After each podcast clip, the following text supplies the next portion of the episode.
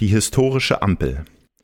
Treten wir nun hinaus auf den Potsdamer Platz und treffen auf der gegenüberliegenden Straßenseite auf ein erstes Schmuckstück des Platzes, die historische Ampel. Der fünfeckige grüne Ampeluhrturm ist eine Nachbildung der ersten Verkehrsampel Deutschlands, die 1924 von der Berliner Firma Siemens hier errichtet wurde, um die chaotische Betriebsamkeit der fünf aufeinandertreffenden Straßen in geregelte Bahnen zu lenken. Die damals verkehrsreichste Kreuzung Europas lag noch Anfang des 20. Jahrhunderts unmittelbar vor dem Potsdamer Tor außerhalb der Stadtmauer. Bis zu Beginn des Zweiten Weltkrieges war der Potsdamer Platz ein Zentrum des sozialen und kulturellen Lebens der Berliner. Das änderte sich schlagartig mit dem Ende des Zweiten Weltkrieges und der anschließenden Aufteilung der Stadt Berlin.